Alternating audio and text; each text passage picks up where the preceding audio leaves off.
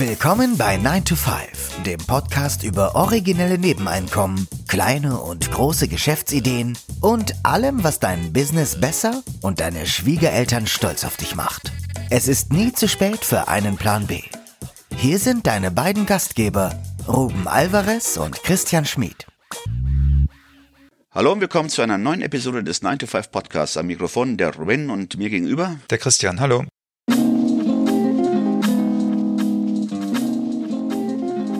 Der Titel der heutigen Episode lautet Side-Hustles kennen kein Alter. Wir reden ja bei 9 to 5 viel über Side-Hustles. Heute möchten wir euch zeigen, dass Nebeneinkommen in jedem Alter eine gute Sache sind. Zu Gast ist heute Geo Schaller, der seit Jahrzehnten erfolgreich als Musiker, Komponist und Produzent arbeitet. Und seit neuestem auch als Löter. Geo ist übrigens 62 Jahre jung.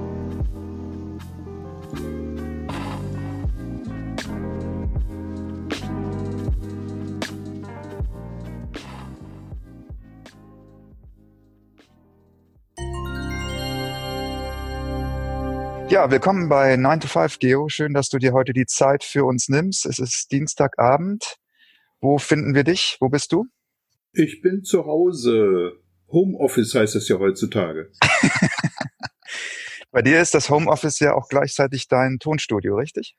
Tonstudio, Lötwerkstatt, Schlafen, Essen, alles, ja. Alles in einem. Ja, du bist ja von Hause aus Musiker, Komponist und Produzent. Das klingt jetzt ehrlich gesagt so, als hättest du deine Leidenschaft zum Beruf gemacht. Ja. Wie kam es dann dazu, dass du vor ungefähr einem Jahr angefangen hast, noch was nebenbei zu starten? Ähm, ja, also das stimmt. Ich habe eigentlich mit 15 vorgehabt, äh, Musik zu machen und davon das zu meinem Beruf zu machen. Ähm, das war auch alles super. Also ich bin total froh, dass ich mich dafür entschieden habe. Ich habe sehr interessante Phasen äh, musikalisch gehabt, live, sowohl live zum Schluss mehr ähm, im Bereich Filmmusik. Ähm, die Musik hat mir sehr viel gegeben und ähm, ich habe es auch sehr genossen, sozusagen diesen Traum von Musik zu leben, verwirklichen zu können. Aber nichtsdestotrotz hatte ich immer auch schon halt diese zweite Leidenschaft, ich nenne es mal reparieren. Also was für mich eigentlich auch eine sehr kreative Angelegenheit ist. Wieso? Ja, also ich meine, Musik wird irgendwie gebaut, ja, mit Bausteinen und ähm, ähm, Sachen repar wenn man Sachen repariert, dann baut man auch. Also ich finde, es gibt da, es gibt da sehr viele Parallelen und ähm, ähm, ich finde zum Beispiel bei dem Reparieren sehr kreativ, dass ich ja ähm, oft äh, oder was heißt ich, man nimmt Sachen, die vielleicht sonst im Müll landen würden oder äh, nutzlos in der Ecke rumstehen und ähm, wiederbelebt die. Ja, also ähm, es ist ein tolles Gefühl, ein altes Instrument, was als Technikschrott irgendwie in der Ecke steht, dann wirklich seiner ursprünglichen Funktion wieder zuzuführen. Naja, nochmal zurückzukommen auf die Musik, ähm, das hat mir riesigen Spaß gemacht, aber die Musik als solche hat sich in den 40 Jahren, die ich die jetzt mache, verändert. Das Business hat sich verändert. Es ist überall eine Null weniger bei den Gagen überhaupt. Ähm, die Wertschätzung hat äh, extrem nachgelassen, Musik gegenüber.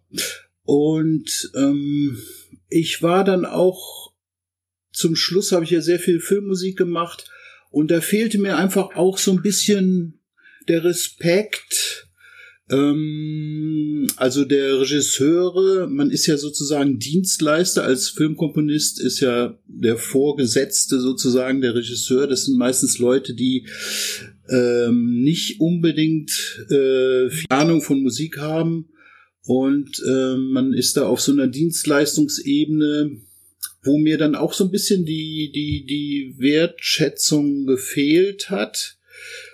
Und dann dachte ich, okay, ja, dann gucke ich mir mal an, ob das was was was mir noch so Spaß macht. Also ich mache immer noch Musik, aber ähm, ähm, nicht mehr unter diesem monetären Druck. Kannst du das festmachen, an welchem Punkt sich dieses Business, dieses Musikbusiness verändert hat? Also ganz einfach, äh, bei den Beatles war eine goldene noch eine Million und irgendwie, als ich da äh, so ein bisschen Pop-Business-mäßig unterwegs war, war eine goldene nur noch 100.000. Und bei den Gagen und so weiter war es ähnlich. Also da, da sieht man einfach, wie jetzt auch durch das Internet da eine Sache sozusagen äh, äh, zugänglich gemacht wurde und äh, äh, die Kids, den Kids ist ja ganz schwer zu vermitteln. Hallo, Musik muss auch hergestellt werden, weil da sind schon zwei oder drei Generationen groß geworden mit einer mit einer äh, Selbstverständlichkeit im, im Netz finde ich sowieso alles umsonst. Jetzt hast du ja als allererstes wohl ein italienisches Keyboard gekauft und dann hast du sechs Monate dran gesessen, es zu reparieren. Hast du zu dem Zeitpunkt schon darüber nachgedacht, dass du damit auch Geld verdienen könntest?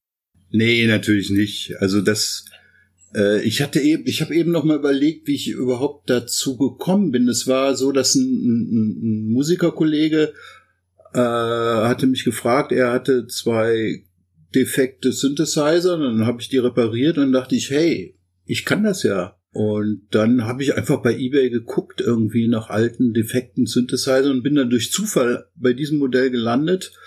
Und als es dann hier stand, da habe ich dann gesehen, was ich alles noch nicht kann.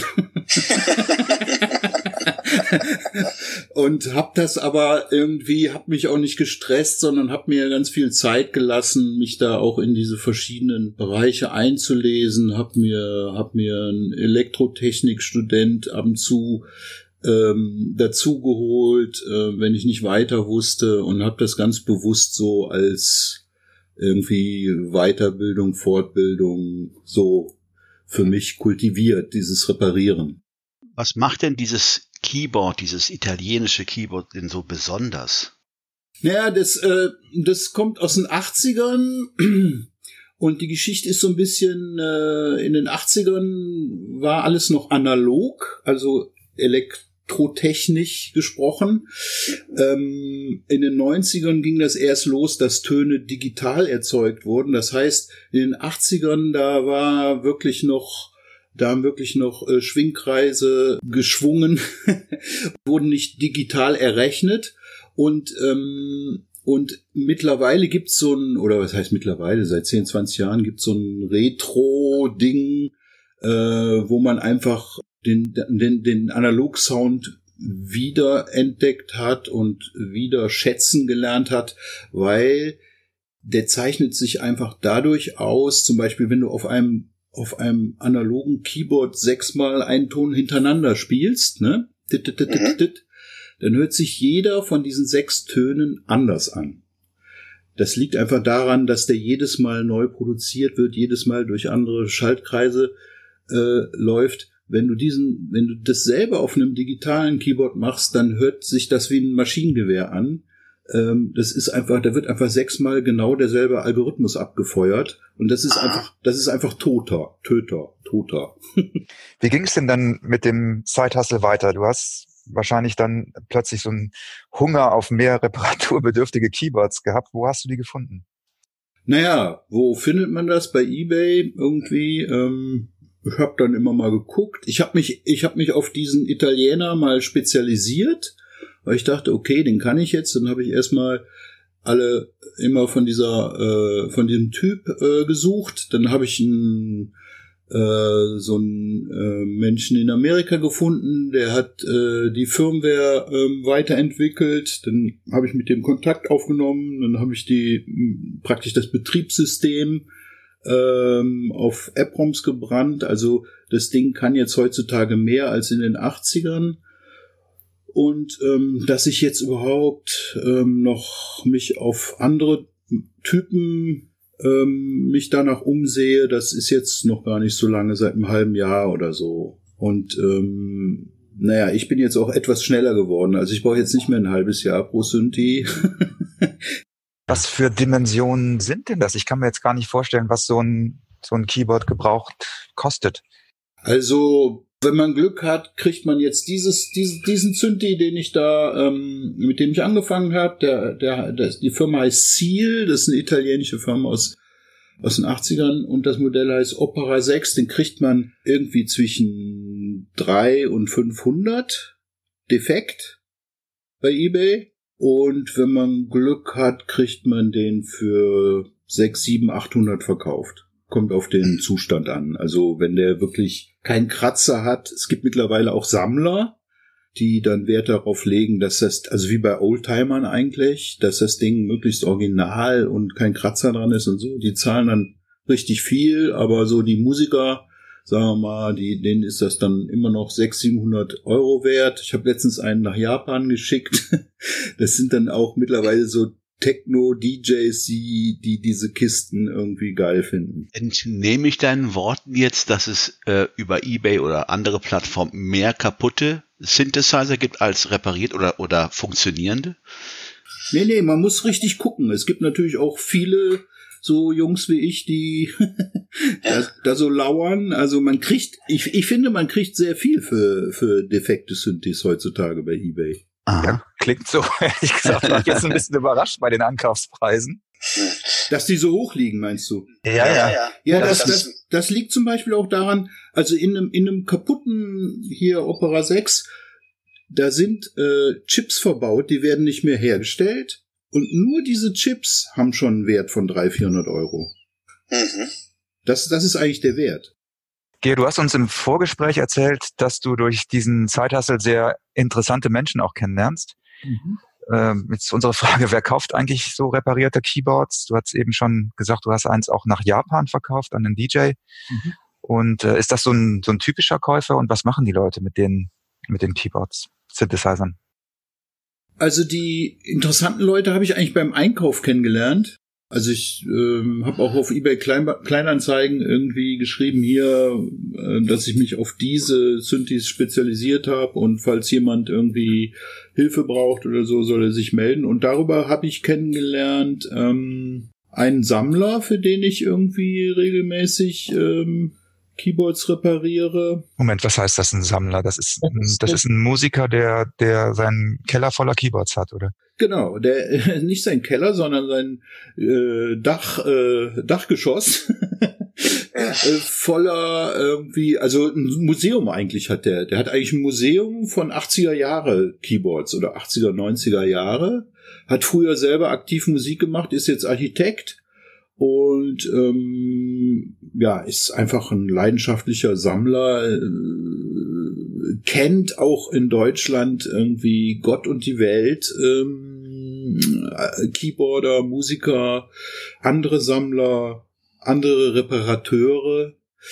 Und ähm, den haben Das ist also so eine richtige Szene, ja? Ja, ja, ja, ja. Also ähm, auf jeden Fall. Also so so ein bisschen wie so eine Oldtimer-Szene.